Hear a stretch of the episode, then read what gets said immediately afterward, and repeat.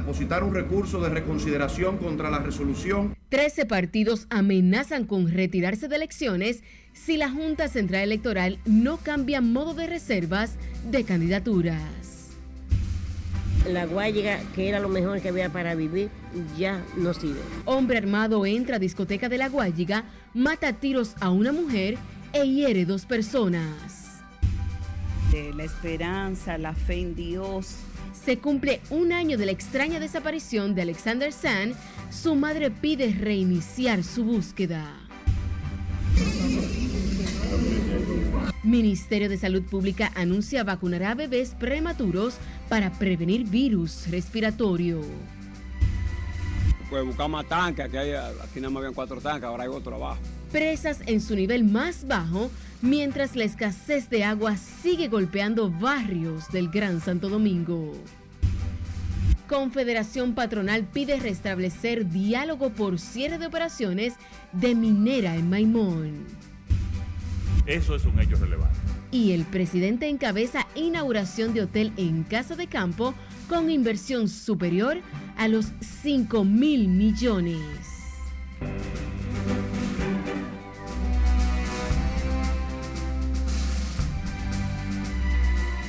Buenas noches, feliz inicio de semana laboral. Bienvenidos a esta emisión estelar de Noticias RNN. Soy Janeris de León.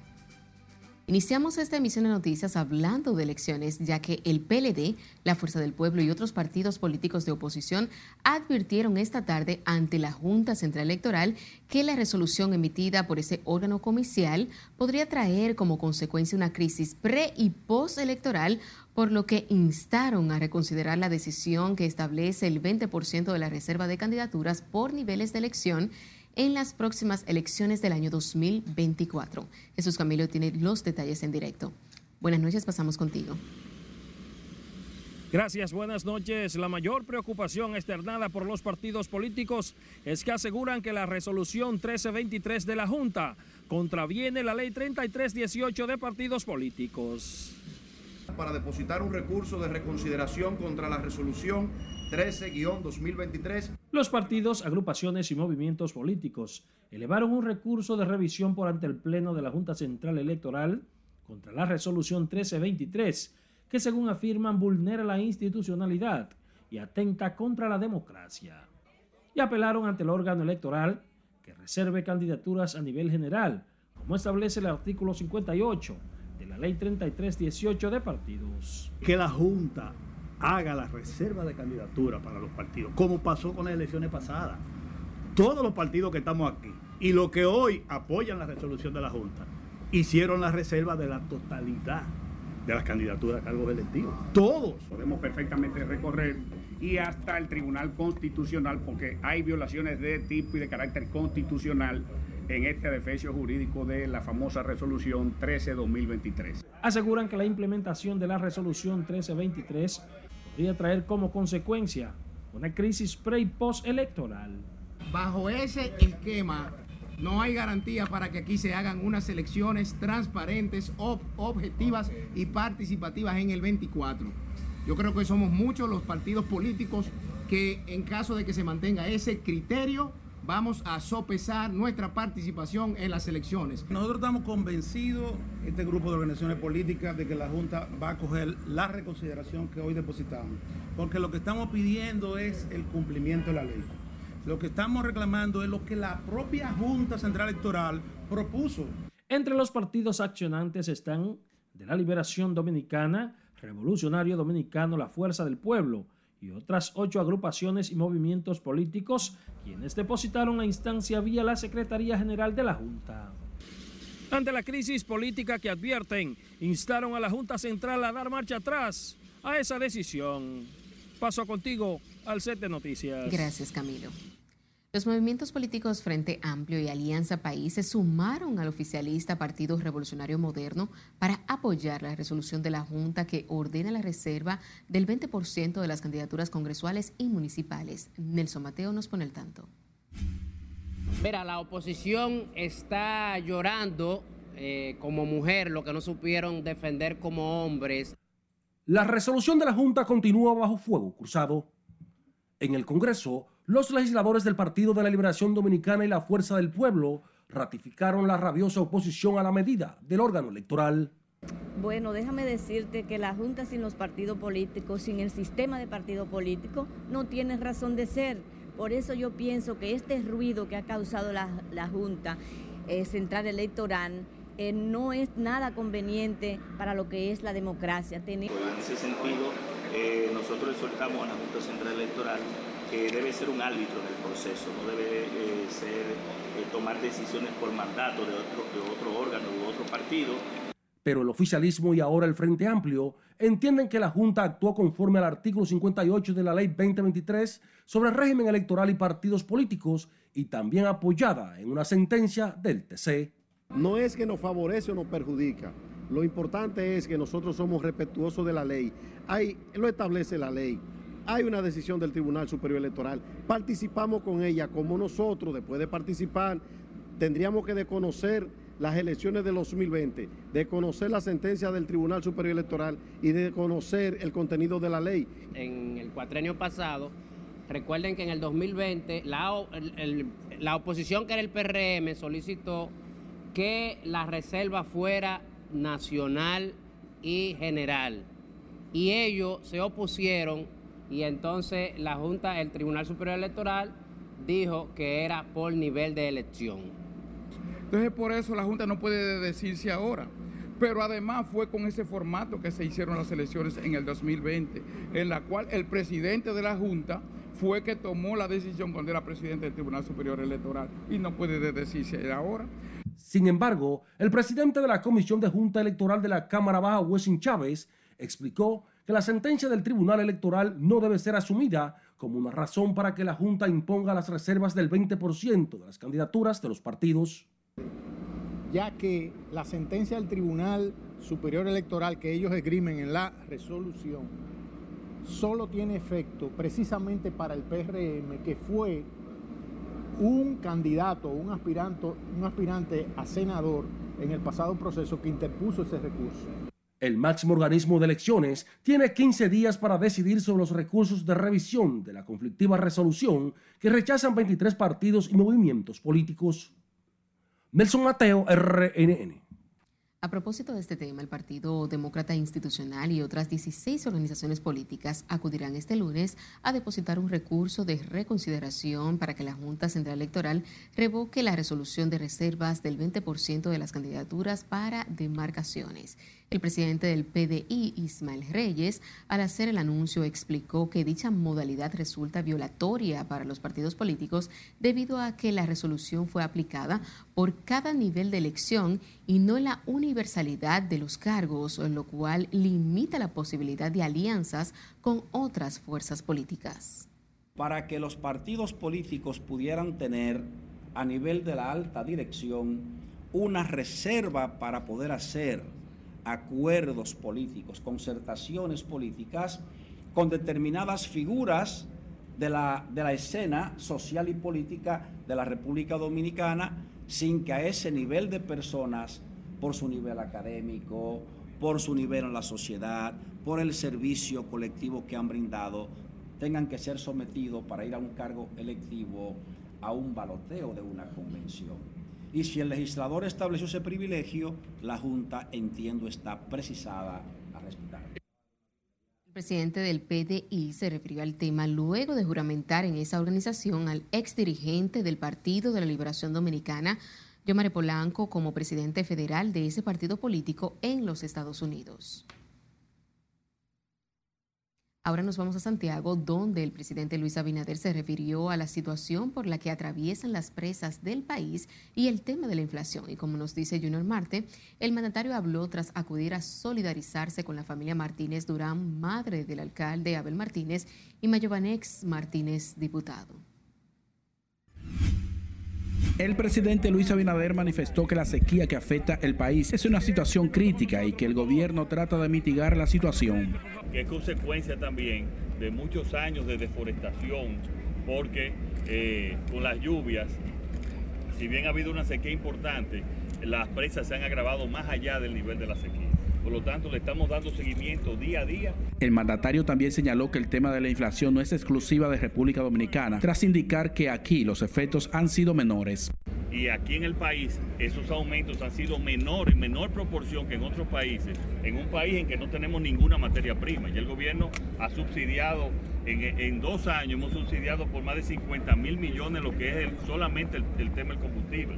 Y el también subsidiado la energía eléctrica, subsidiado el arroz pero es una, es una inflación internacional con cual hemos también mitigado, pero el efecto se ha sentido en todo el mundo. Abinader acudió a darle el pésame a la familia Martínez Durán por el fallecimiento de la madre del alcalde y candidato del PLD, Abel Martínez, la señora Mélida Durán. También acudieron otras personalidades. Nosotros tenemos que enseñar a la sociedad dominicana que aunque tenemos diferencia, como es normal que tenemos diferencia en una democracia, lo malo es que no tuvieran diferencia los partidos políticos desde el punto de vista humano, somos amigos. Y cuando sucede una situación como esta, lo normal es venir a darle el pésame a un amigo con el cual tiene sencillamente no más que diferencias políticas como debe de ser en una democracia. Amigo Abel Martínez es alcalde y nosotros dirigimos la Liga Municipal Dominicana donde están todos los alcaldes. Por demás siempre hemos tenido una amistad particular. Hoy estamos aquí como muestra de solidaridad y un profundo sentimiento para darle el pésame. La señora Mélida Durán procreó 15 hijos junto a su pareja, quienes estuvieron en la funeraria para recibir las condolencias por la partida de su madre. En Santiago, Junior Marte, RNN. Pasando a otra información, aguaceros con fuertes vientos fue lo que se vivió la tarde del domingo en el Distrito Municipal de Santo Domingo Oeste, donde más de 70 viviendas fueron abnegadas producto de la lluvia con inundaciones momentáneas, una problemática que ocurre cada vez que llueve. Los sectores más afectados fueron el centro de la ciudad, Los Reyes, La Herradura, Ato del Yaque, el arroyo de Gurabo en Sánchez Mella y todas las zonas aledañas. Los fuertes aguaceros provocaron inundaciones, por lo que los comunitarios activaron su plan de contingencia inmediatamente para salvar sus ajuares. Estas viviendas, esto ocurre cada vez que llueve, producto de que las viviendas están por debajo de las calles. Pero cada vez que hay lluvias, en estas comunidades se originan este tipo de situación y decenas de viviendas sufren la consecuencia. Lo mismo que en otras comunidades que producto de la lluvia se originaron inundaciones momentáneas que finalmente todo volvió a la normalidad. Los habitantes han retornado a sus ajuares y hogares tras realizar las limpiezas requeridas. La escasez de agua potable continúa afectando a residentes en el sector del Distrito Nacional, donde se suministra el preciado líquido solo una vez o dos por semana, dificultando la cotidianidad de estas personas que han tenido que hacer malabares para enfrentar la sequía. Laura Lamar nos cuenta. Pues buscamos tanques, aquí, aquí habían cuatro tanques, ahora hay otro abajo. Ahora tenemos cinco más el de arriba. Es la alternativa que utiliza Sebastián Martínez para combatir la escasez de agua, una opción que no tienen otros afectados por la sequía en el sector Cristo Rey, donde llueven las quejas por la falta del preciado líquido, situación que aseguran está trastornando su diario vivir. Lo que no tienen tanque para entrar. Tienen que esperar que salga por la manguera, si no, se bromaron ahí mismo. Pero ahora es todo un caos, no es fácil, uno como, está uno sufriendo con el calor y sin agua, y uno queriendo luego mojarse. Entonces, yo creo que también uno tiene que pagarla. Si se paga, habiendo agua uno lo paga bien, pero si no hay, no es fácil. Y es lo mismo que oigo diciendo, que es que tienen tubería explotar y, y después se la jalan uno para uno y el otro para nada. Moradores en ese sector coinciden en lo tedioso que se ha vuelto decidir el uso que le darán a la poca agua que reciben para poder racionalizarla sin tener que comprar camiones y cisternas. No, pero venga acá, usted sabe que usted tiene que cocinar, que bañarse. se le hace difícil si no tiene agua a ninguna hora, usted por, por la mañana. Hay gente que dejan aquí agua acumulada en, los lavamanos y cuando llegue el agua es que botan toda esa agua hedionda ahí esos contenedores a veces pasan llenos de agua hedionda el día entero. A veces uno no tiene agua para lavar porque se gasta, pues eso es lo que más se suministra en el baño. ¿Entiendes? y hemos estado incómodos con eso. Eh, tenemos, como él dice, dos o tres semanas en eso y eso es grave. Pese a las lluvias de los últimos días, las autoridades mantienen el llamado a la población para hacer uso eficiente del agua hasta que se pueda normalizar la producción. Laurila Mar, RNN. La delincuencia está acabando con la juventud, con todo el mundo. Es tiempo de nuestro primer corte comercial de la noche. Al volver, clausuran centro de diversión en La Guayiga, donde fue muerta a tiros una empleada.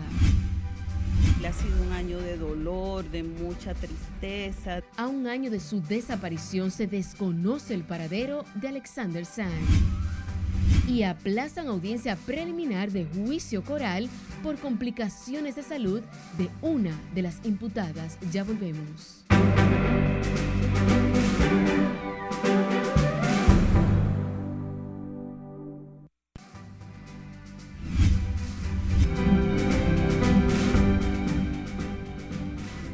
Es tiempo de darle la vuelta al mundo y conocer las noticias más importantes en el ámbito internacional. Veamos el resumen que nos preparó nuestra compañera Ana Luisa Peguero.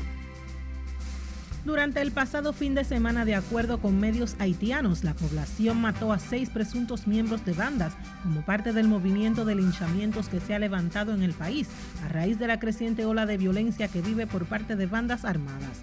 Según informó un medio local, el viernes miembros de la población mataron dos presuntos bandoleros en la Vía Nazul. Tres turistas argentinos fueron atacados a machetazos el pasado viernes en las lagunas de Chacagua, una comunidad ubicada en la costa del sureño estado de Oaxaca, según informaron medios locales. Los turistas de 29, 22 y 23 años de edad estaban conviviendo con el atacante, quien no es originario de Chacagua, cuando comenzó una discusión que terminó con el presunto agresor sacando su machete. El ciclón Mosha dañó unas 10.000 viviendas y destrozó 278 campamentos a su paso por Bangladesh, según informaron este lunes las autoridades locales, mientras que se cobró la vida de ocho personas en la vecina Birmania, de acuerdo con datos de organizaciones humanitarias. Según el informe principal, el ciclón dañó parcial o totalmente más de 10.600 casas, incluidas más de 1.000 en la isla de San Martín.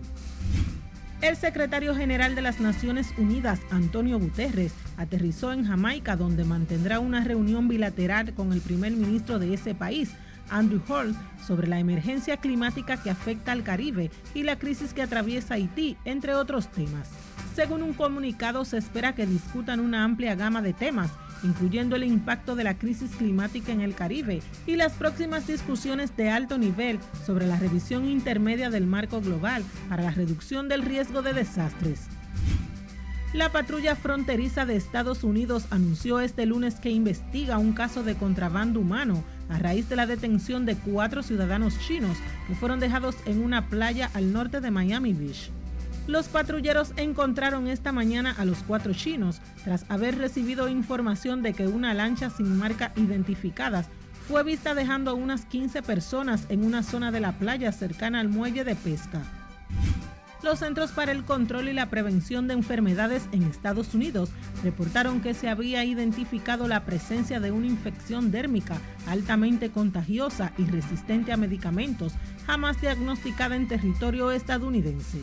Se trata de la tiña, que es una enfermedad ocasionada por hongos dermatofitos y que suele afectar el cuero cabelludo, la piel o las uñas. La propagación de estos agentes fúngicos ocurre por contacto directo con la piel de animales o personas infectadas y en forma directa a través del contacto con ciertos elementos como máquinas para cortar cabello y el suelo de las duchas. Una sorprendente tendencia en Nueva York da de que hablar en medios de todo el mundo. Se trata de una cena en la que ninguno de los invitados se conocen entre sí y a la que todos deben acudir completamente desnudos. Esta tendencia en Nueva York sorprende a todo el mundo y comienza a extenderse por otros países como España, donde las entradas para estos eventos se agotan en 24 horas.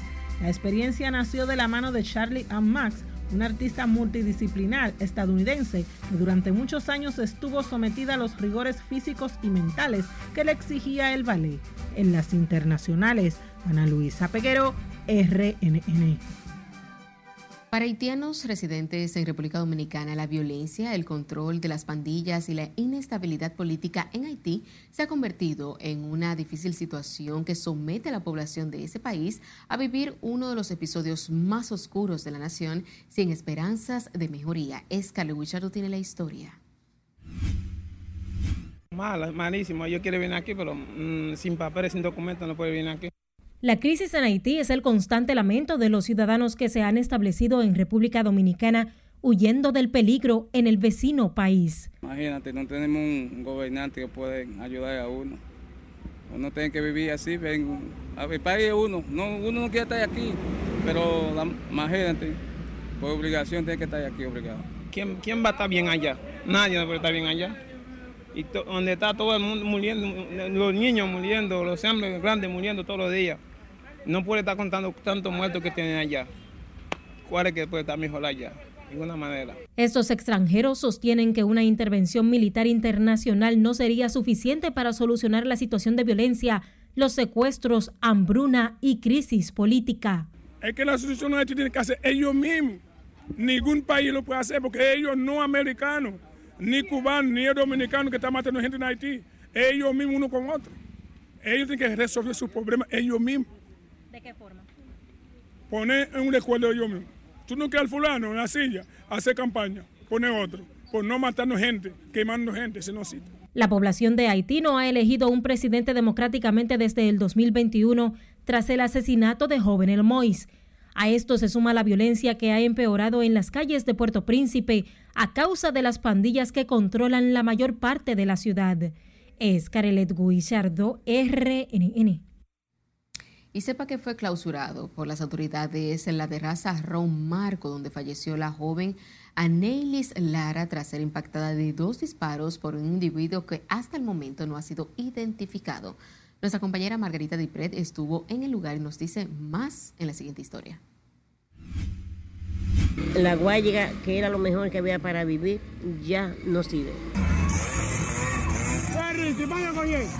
Gran pesar y tristeza es lo que reina en el distrito municipal de La Guayiga, con la muerte de la joven de 18 años, Anielis Lara, quien estaba trabajando en el centro de diversión.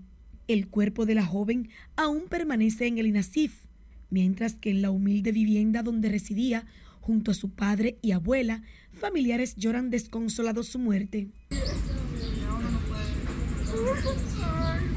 Sus parientes no quisieron ofrecer declaraciones frente a las cámaras, Solo esperan que se haga justicia en este caso. Algunos vecinos expresan que en La Guayiga no se sienten seguros. Aquí estamos difícil, muy difícil. La delincuencia está acabando con la juventud, con todo el mundo.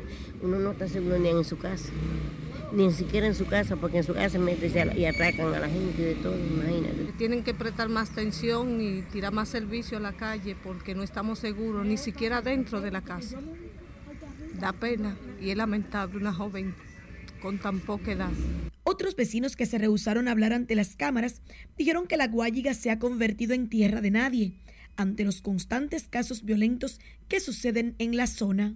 Margarita Dipré, RNN. Mientras que en los tres brazos un hombre resultó muerto y otro herido tras protagonizar un enfrentamiento a tiros en la comunidad Canta la Rana de ese sector en Santo Domingo Este. Trascendió que el suceso ocurrió por viejas rencillas entre el occiso identificado como Luis Manuel Almedro Abreu y el herido aún no identificado, quienes sostuvieron una discusión que terminó en una balacera. El reporte preliminar indica que en la escena del crimen se contabilizaron más de cinco casquillos de bala. Y sepa que se cumple un año de la desaparición del adolescente Alexander San, el joven cuyo rastro se perdió cuando salió de su casa en el sector Honduras del Distrito Nacional. Pasado el tiempo, su madre, angustiada e impotente, pidió a las autoridades dar una respuesta sobre el paradero de este joven. Nuestra compañera Catherine Guillén habló con ella y nos tiene los detalles.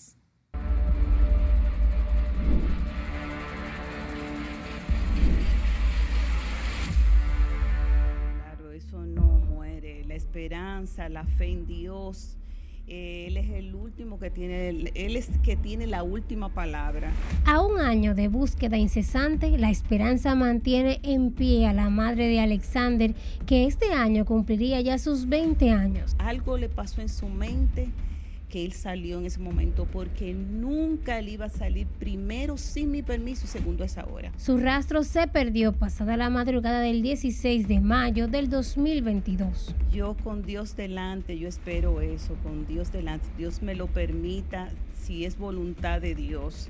Yo siempre se lo dejo a Dios que sea la santa voluntad de Él, pero yo como madre no voy a perder las esperanzas. Para Yocasta, este año sin su hijo ha sido difícil cuenta que a pesar de que la esperanza lo mantiene buscándolo, ha sufrido indescriptiblemente la desaparición de su hijo. Le ha sido un año de dolor, de mucha tristeza, de un vacío muy grande, eh, de soledad, eh, de incertidumbre, porque como comprenderá, cuando uno tiene un ser desaparecido, uno no cierra.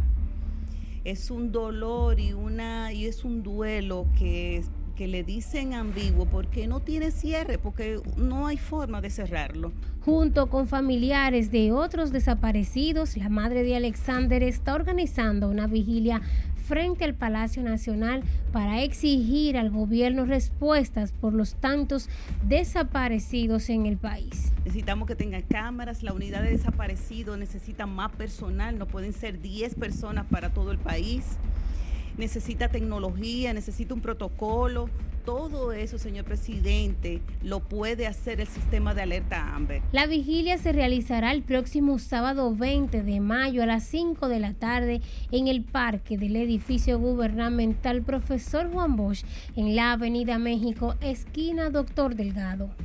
Catherine Guillén, RNN. En otra información, la condición de salud de la primera teniente de la policía, Johanna Lucía Rodríguez Jiménez, imputada en el caso de corrupción coral, impidió este lunes que se desarrollara la audiencia preliminar del caso, aunque no se dio a conocer el estado de salud de la acusada. La jueza del sexto juzgado de la instrucción del Distrito Nacional, Yanivet Rivas, tenía previsto escuchar la réplica del Ministerio Público a la defensa ejercida por los abogados de los encartados, quienes pretenden obtener un no al lugar en el proceso. La jueza indicó que el proceso judicial en contra de los 48 imputados entre personas físicas y jurídicas continuará el próximo viernes a las 9 de la mañana. Las autoridades sanitarias comenzaron a aplicar el medicamento Palizumab en bebés prematuros para que los adquirieran 4.400.000 frascos del biológico con una inversión que supera 274 millones de pesos. Si le dice aquí no tienen más detalles. Son bebés prematuros del programa Mamá Canguro los que a partir de ahora recibirán el biológico Palizumat. En esta primera fase se está realizando el financiamiento del programa. Muchas gracias por confiar en este hospital, en la gestión de nuestros eh, colaboradores. El director materno infantil del Servicio Nacional de Salud garantizó la efectividad del fármaco.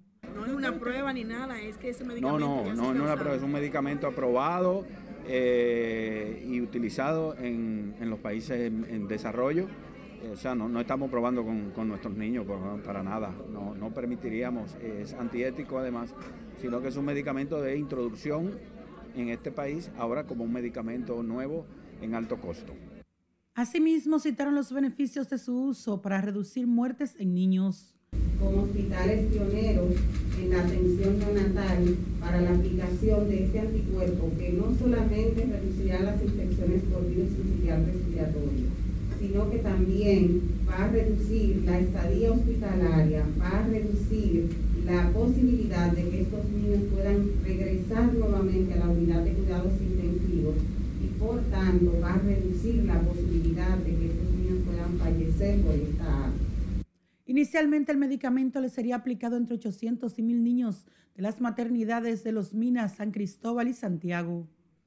La inversión en el fármaco es de 274 millones 665.600 pesos en 4.400.000 frascos.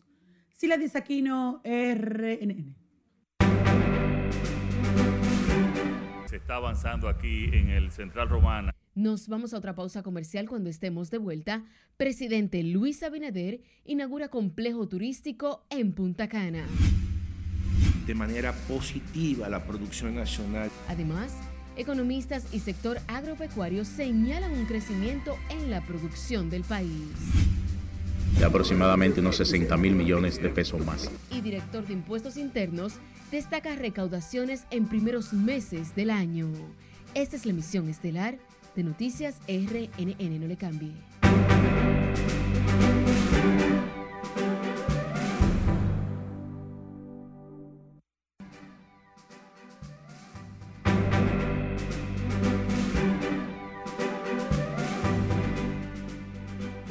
La sintonía. Seguimos con más informaciones. El presidente Luis Abinader encabezó este lunes la inauguración del nuevo Hotel Suite en Casa de Campo con una inversión de 90 millones de dólares. Juan Francisco Herrera con todos los detalles. Hoy es un día especial. Con el corte de cinta, el mandatario, junto a los ejecutivos de Casa de Campo Resort, dejó en funcionamiento el nuevo Hotel Suite el presidente Abinader destacó los aportes del Grupo Punta Cana y Casa de Campo por las inversiones de proyectos innovadores en el área hotelera. Eso es un hecho relevante. La expansión del Hotel de Casa de Campo, que nos dice a nosotros también que la hotelería, al igual que en todo el país, pues está avanzando aquí en el Central Romana y por eso realmente es un hecho en el cual lo estamos apoyando y seguiremos apoyando este tipo de proyectos. El hotel cuenta con nueva suite, un Premier Club y un moderno centro de spa que forman parte de la primera etapa de un proyecto de ampliación en varias fases. Ayuda al desarrollo ya de la empresa de Casa de Campo, de Central Romana, que ha sido un desarrollo durante muchos años de beneficio para ambas partes, de beneficio para la romana, de beneficio para el país y también obviamente de beneficio también para los accionistas de esta gran compañía. De su lado, el ministro de Turismo David Collado aseguró que este hotel consolida el sector, que en lo que va de año ha registrado la llegada de unos 3.7 millones de turistas. En cuatro meses siendo el mejor primer cuatrimestre de la historia del turismo en la República Dominicana, lo que da una señal clara de que el crecimiento en el gabinete de turismo que encabeza el presidente de la República va firme de manera contundente y precisa y que las estrategias que estamos tomando, donde hemos podido reducir más de 8 mil millones de pesos en la promoción internacional, ha sido una estrategia acertada. El presidente de Casa de Campo, Andrés Pichardo, valoró la confianza del mandatario tras destacar los esfuerzos realizados a través del gobierno para seguir posicionando el turismo. Han elevado el sector turístico dominicano, desplegando esfuerzos y estrategias para seguir posicionando a la República Dominicana en todos los mercados como destino favorito y así contribuir con el aumento de visitantes de la República Dominicana. Las nuevas y espaciosas habitaciones suites tienen vistas al campo de golf y estarán equipadas con la última tecnología y comodidades para el bienestar y disfrute de los visitantes. Juan Francisco Herrera, RNN. Y sepa que se inició en República Dominicana la Conferencia Regional de Directores Generales de Aduanas para revisar el cumplimiento del convenio sobre cooperación y asistencia entre los países de América Latina, España y Portugal. El evento tiene como finalidad identificar y mejorar los métodos de capacitación del personal en el intercambio de información y la eficientización de la gestión aduanera.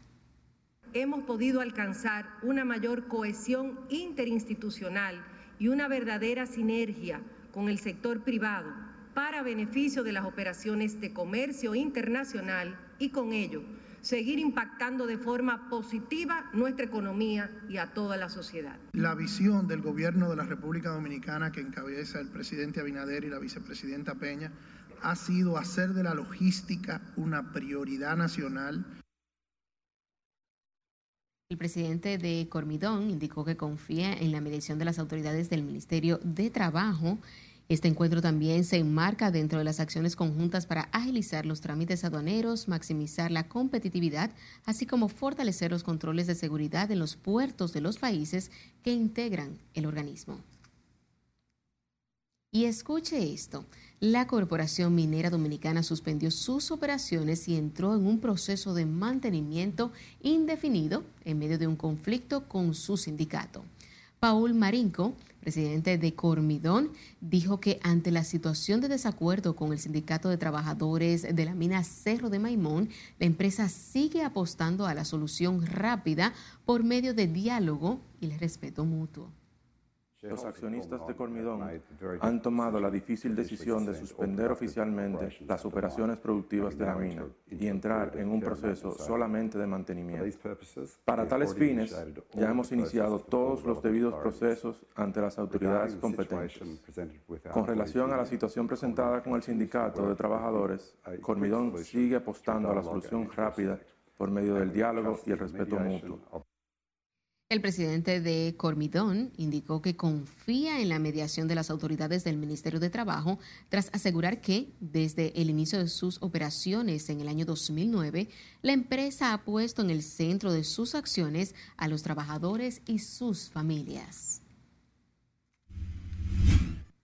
A propósito, la Confederación Patronal expresó su preocupación ante los reclamos de los dirigentes sindicales de la Corporación Minera Dominicana que ponen en riesgo sus operaciones. Ante esta situación, la presidenta de Copardón, Laura Peña Izquierdo, aseguró que debe prevalecer el clima de paz tras afirmar que no se puede vulnerar el Estado de Derecho responsable de la inversión extranjera en el país.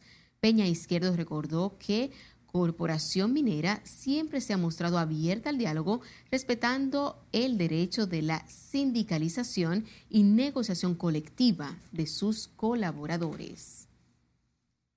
Economistas y representantes del sector agropecuario destacaron hoy la capacidad de respuesta de la reproducción y producción nacional frente a la crisis y desafíos de cada época, entre estos la pandemia del COVID-19, el impacto de la inflación durante una rueda de prensa, abordaron la necesidad de fortalecer constantemente el sistema productivo del país ante situaciones convulsas para garantizar los alimentos que demanda la población.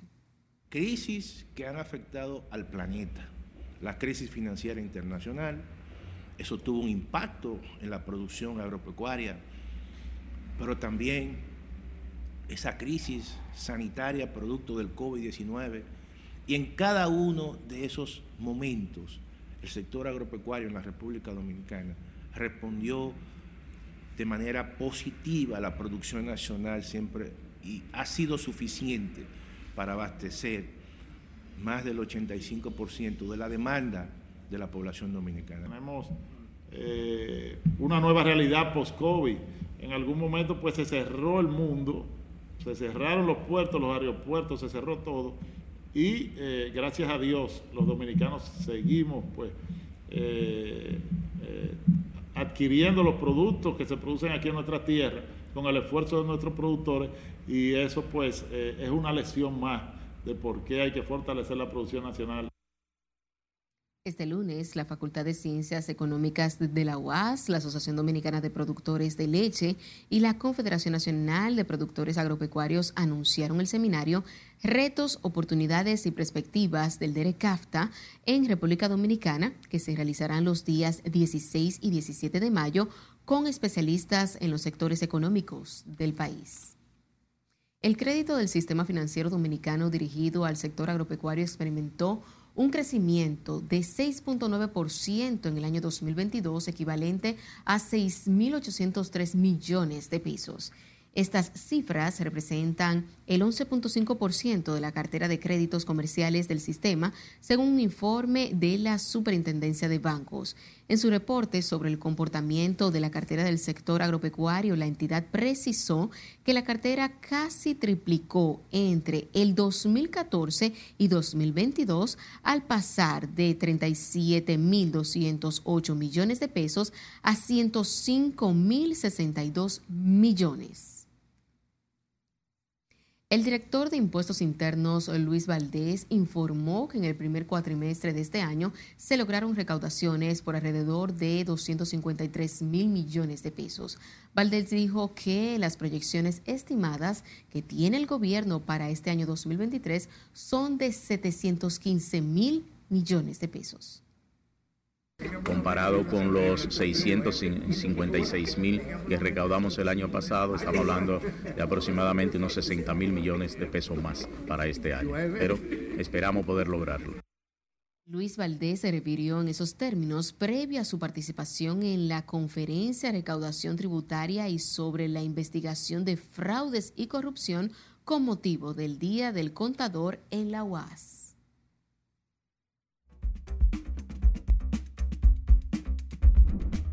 Muchas gracias, buenas noches. Para mañana martes, desde tempranas horas del día, observaremos ocasionales incrementos de nubosidad acompañados de chubascos y posibles tronadas sobre algunas localidades del territorio nacional, en especial las ubicadas en la costa caribeña. Sin embargo, después del mediodía, los análisis meteorológicos indican nuevamente la ocurrencia de aguaceros fuertes e incluso posibles granizadas, tormentas eléctricas y ráfagas de viento en diferentes provincias del norte, noroeste, noreste y la cordillera central.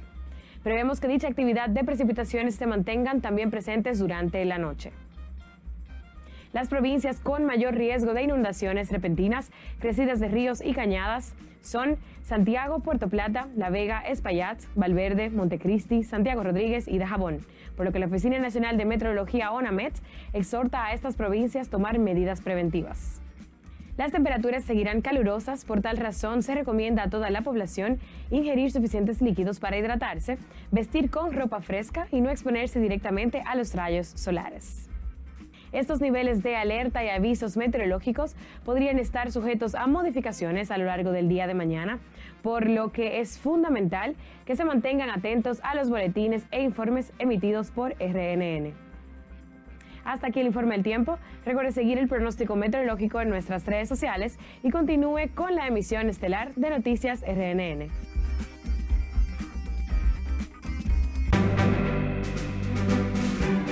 Haitiano, chino, español, que todas las personas que pasen, haitiano, chino, español, que todas las personas que pasen. Nos vamos a nuestro último corte de la noche. Al volver, autoridades de salud pública arrecian medidas en la frontera de Elías Piña.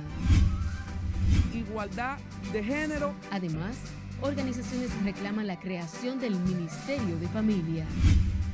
El uso de esas nuevas tecnologías y esas herramientas. Y radiodifusores de América Latina y el Caribe abordan contenido de la radio en la región. Ya volvemos.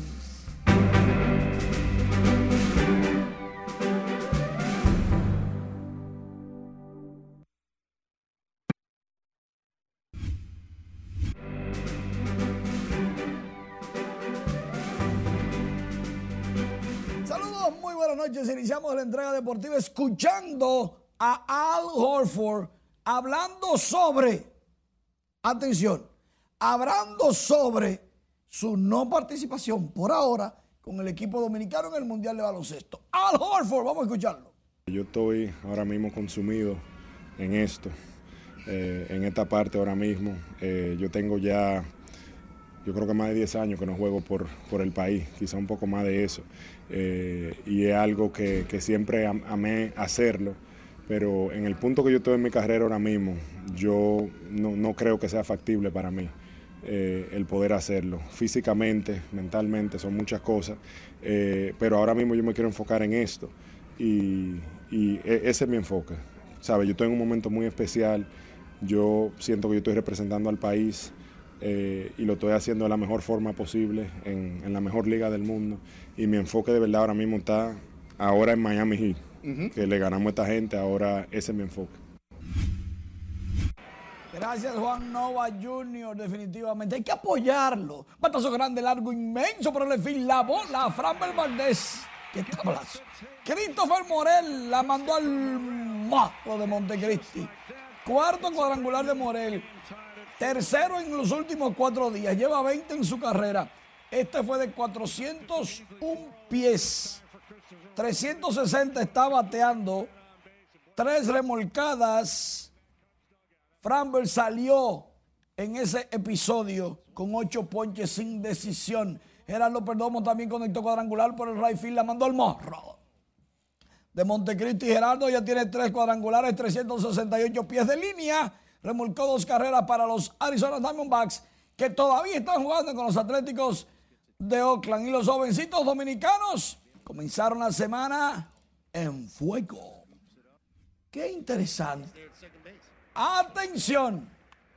Ryan Fellner recibió una línea en la cabeza del bate de Nick Castellanos o Castellanos y fue sacado con ayuda del terreno. Castellanos rezó. Mientras tanto, Fellner tiene una fisura en el cráneo y una contusión. No se sabe cuándo regresa a la acción. Cosas del béisbol. Por otro lado, a nivel nacional, el Instituto Nacional de Educación Física, INEFI, realizó un taller de marcha escolar con el objetivo de capacitar al personal técnico docente de la institución este tipo de eventos recreativos. El taller fue impartido en el Comité Olímpico Dominicano de 8 de la mañana a 4 de la tarde por los profesores Juan Leonardo Bonilla, técnico docente nacional, y Elisa Reyes, técnico de gimnasia, ambos del INEFI, porque, para los que no saben lo que es marcha escolar, eso es simple y llanamente educarlos para hacer una fila correctamente, con respeto. Exacto. A la bandera, respeto a los, a los profesores, a los, exacto, a los símbolos padres, etcétera, Pero mientras tanto, quieren quieren crucificar al pobre Al Horford. Tienen que entenderlo. Tiene cinco muchachos. La señora, la señora y contando. en su punto. Y él con treinta y pico largo. Y en el banco ya no caben más cero. Y quieren que coja una lucha después. Mira por dónde va todavía. Todavía no se sabe cuándo termina. Va a estar cansado. Denle un chance que quizás se anima. Es un ser humano. No lo ataque. Tenemos que entenderlo y apoyarlo. Claro que sí. Muchísimas gracias, Manny. Retomando con las informaciones, el Ministerio de Salud Pública recibió las medidas higiénicas en la frontera de Elías Piña luego de que se informara de nuevos casos de cólera en Haití. Julio César Mateo nos cuenta. Según funcionarios de salud pública, las medidas buscan evitar la propagación del cólera en territorio dominicano. Y la Dirección Provincial de Salud eh, y nosotros, junto con, con otras instituciones, Estamos aquí en el lavado de manos con agua clorada para que todas las personas, haitianos, chinos, españoles, que todas las personas que pasen, se laven la mano para así contrarrestar un poco esa enfermedad. Todos los ciudadanos haitianos tienen que lavarse las manos para pasar la frontera donde han sido instalados equipos para tales fines. Es una manera de poder controlar toda situación que se está presentando desde nuestro vecino país de Haití. Aunque se realizan de manera permanente, las medidas de higiene son incrementadas los días lunes y viernes cuando se realiza el mercado binacional. Tú sabes que esta situación de salud eh, obliga necesariamente a tomar los controles necesarios para que pueda fluir eh, ese intercambio comercial entre ese país de Haití y República Dominicana. La medida es calificada como positiva por comerciantes de ambas naciones. Según datos de la Organización Mundial de la Salud, el cólera ha matado a más de 400 personas en Haití en el último año. Desde Elías Piña, Julio César Mateo, RNN. A propósito, a propósito de celebrarse este lunes el Día Internacional de la Familia, el movimiento Nueva Era Dominicana se concentró frente al Congreso Nacional para abogar por la creación del Ministerio de la Familia para que éste absorba el Ministerio de la Mujer. El grupo asegura que el Ministerio de la Mujer es excluyente e inconstitucional al violar el artículo 39 de la Carta Magna, donde habla de la igualdad de género. Cabe destacar que el artículo número 39 de la Constitución establece igualdad de género ante la ley. Y la ley 86-99 que da vida al Ministerio de la Familia es prácticamente según la Constitución ilegal, ilegítima. El movimiento espera que los legisladores puedan legislar para que se le protejan sus derechos a la familia dominicana. En tanto que el ministro de Educación Superior, Ciencia y Tecnología, Franklin García Fermín, enfatizó este lunes en el buen uso de los recursos de esa institución, asegurando la transparencia en los procesos. En ese sentido, el funcionario reiteró la advertencia de sanciones a quienes incurran en irregularidades a lo interno de ese ministerio. Los recursos públicos hay que manejarlos porque usted tiene que rendir cuenta y muchos se pierden en eso. Y después vienen los dolores de cabeza. Bueno, pero lo importante es que en este ministerio y en este gobierno hay régimen de consecuencia. Es decir, que el que se equivoca, pues va a recibir una sanción por su actuación incorrecta, indebida. El ministro de Educación Superior habló sobre el tema al recibir este lunes un reconocimiento del grupo La Educación Internacional por su labor y aportes a la formación universitaria en el país. La Universidad Autónoma de Santo Domingo inició este lunes la entrega de 100.000 tabletas electrónicas a estudiantes de esa alta casa de estudios en el marco de la segunda etapa del programa de educación a un toque de pantalla. Los beneficiarios de esa iniciativa expresaron al recibir los equipos que podrán cumplir con sus responsabilidades académicas con eficiencia y mayores facilidades. De que estas tablets puedan llegar a las manos que realmente las necesitan, como son nuestros estudiantes. Lógico, damos apertura hoy, y esa apertura que estamos dando hoy va a ser con la primera 1500 tablets por día se van a se van a estar entregando. Presenta mucho valor porque nos están tomando en cuenta ya que ha evolucionado mucho la tecnología y tomamos mucha clase virtual y a veces hay equipos que se nos dañan y, y uno tiene que hacer grandes inversiones que también el mismo gobierno y la misma universidad valorice ese esfuerzo que uno hace. Yo pienso que es una buena iniciativa y me ayudaría mucho, ya que a los estudiantes como yo que trabajan y estudian al mismo tiempo, que tienen que llevar mucho cuadernos, muchas cosas a la universidad, ya no tienen que llevar tantos cuadernos porque así llevan solamente la tablet y es bueno. Los dispositivos electrónicos donados a la Universidad Estatal por el Gobierno Central se realizará de forma simultánea en la sede de la UAS, recintos, centros y subcentros universitarios.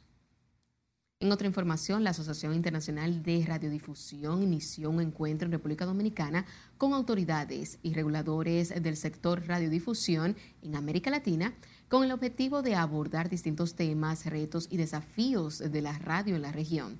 En tanto, la presidenta de la Asociación Dominicana de Radios Difusoras, Rosa Olga Medrano, aseguró que el cónclave tiene como objetivo revisar los contenidos de la radio para reorientar su rol de orientar, informar y entretener donde se van a discutir todos los temas relacionados con la industria de la radio y la televisión de las Américas.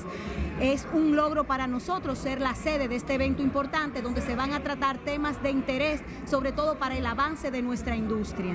La digitalización ha avanzado y entonces el uso de esas nuevas tecnologías y esas herramientas obligan a la radio tradicional y a la televisión tradicional a reinventarse el conclave se realiza de este, este lunes 15 de mayo hasta el próximo miércoles 17 en un hotel de la capital en el marco de la celebración del Día Mundial de las Telecomunicaciones y Sociedad de la Información.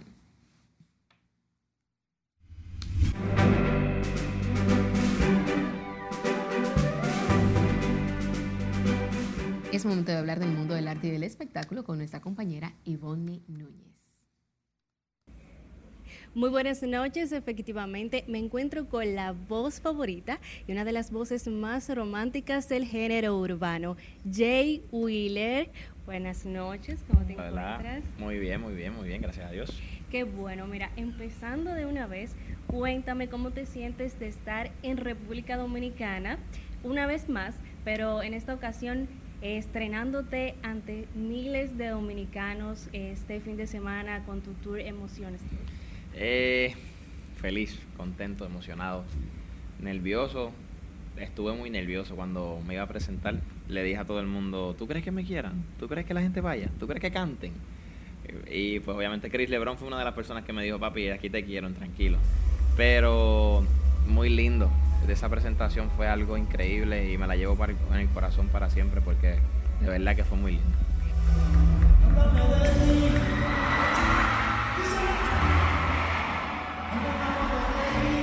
Estuviste compartiendo escenario con el Alfa y con Chris Lebron, bien mencionaste. ¿Cómo se dio este junte y sobre todo también los pequeñitos del Alfa que tuvieron participación ahí? El Alfa me llamó y me dijo, mira, quiero estar en tu presentación, quiero llevar a los niños, pero no quiero irme tan tarde. ¿Será que me puedes poner en el medio? Yo le dije, sí, no hay problema, vamos por encima. Este, y, fue increíble, el Alfa siempre ha sido muy humilde conmigo, siempre me ha dado muchas oportunidades, el cual lo admiro y lo respeto para siempre, siempre se ganó mi corazón por eso. Chris Lebron y yo somos amigos, somos panas, eh, nos admiramos mutuamente, nos respetamos mutuamente. Eh, y creo que es una de las voces más prometedoras del género y de en general yo siento que él va a llegar a muchas cosas lejos con su voz y con su talento y con su humildad. Y pues muy lindo compartir escenario y también con los hijos del Alfa. Él me dijo que por primera vez se iban a presentar allí, so yo le di la oportunidad y los niños son increíbles, son increíbles, tienen mucha energía. Estás en República Dominicana. ¿Hay otro artista, aparte de los que ya tuvieron la oportunidad, eh, dominicanos, que tú tienes ahí en la mira para colaborar? ¿Se puede decir aquí? Eh, he tenido comunicación con Ángel Dior. Eh, me gustaría colaborar con Flow 28. O sea, que tú vas para la 42, de aquí para la 42. Yo no tengo miedo, siempre y cuando me traten bien, porque yo no soy calle. Anda con una cartera distribuyendo la sustancia mí trátanme bien, bonito, ¿me entiendes? Pónganme en una esquina y ustedes hagan su teteo. Yo lo que hago es que los míos. Pero este sí, sí, activo, sí. Que todavía no lo olvido. Todas las noches la lloro. Un temazo, la canción Dímelo con tu pareja Samira. ¿Viene una nueva colaboración entre ustedes? ¿No lo han pensado? Puede ser. Estén pendientes porque creo, creo que tenemos una canción bien linda. Después de díselo, creo que esa va a ser una de las favoritas de ustedes. Creo, no sé, yo lo estoy diciendo por decirlo. No puede ser primicia, pero ya. Sí. Ya para finalizar, eh, lo nuevo que viene de Jay Wheeler, nuevo tema, nuevo videoclip, eh, nuevos proyectos. Eh, estoy trabajando en hacer música en los videoclips de estas canciones que todavía no, no, las, no las he sacado. Este, trabajé el video de Corazón Roto y ya va a salir pronto. Este, estoy trabajando también en el proyecto de mi esposa, que ya va a sacar música nueva. Este, ella como solista. Y entre muchas cosas más que están pasando en mi carrera que las voy a mantener secretas para que... Ah, y sigo de gira, que también eso es importante.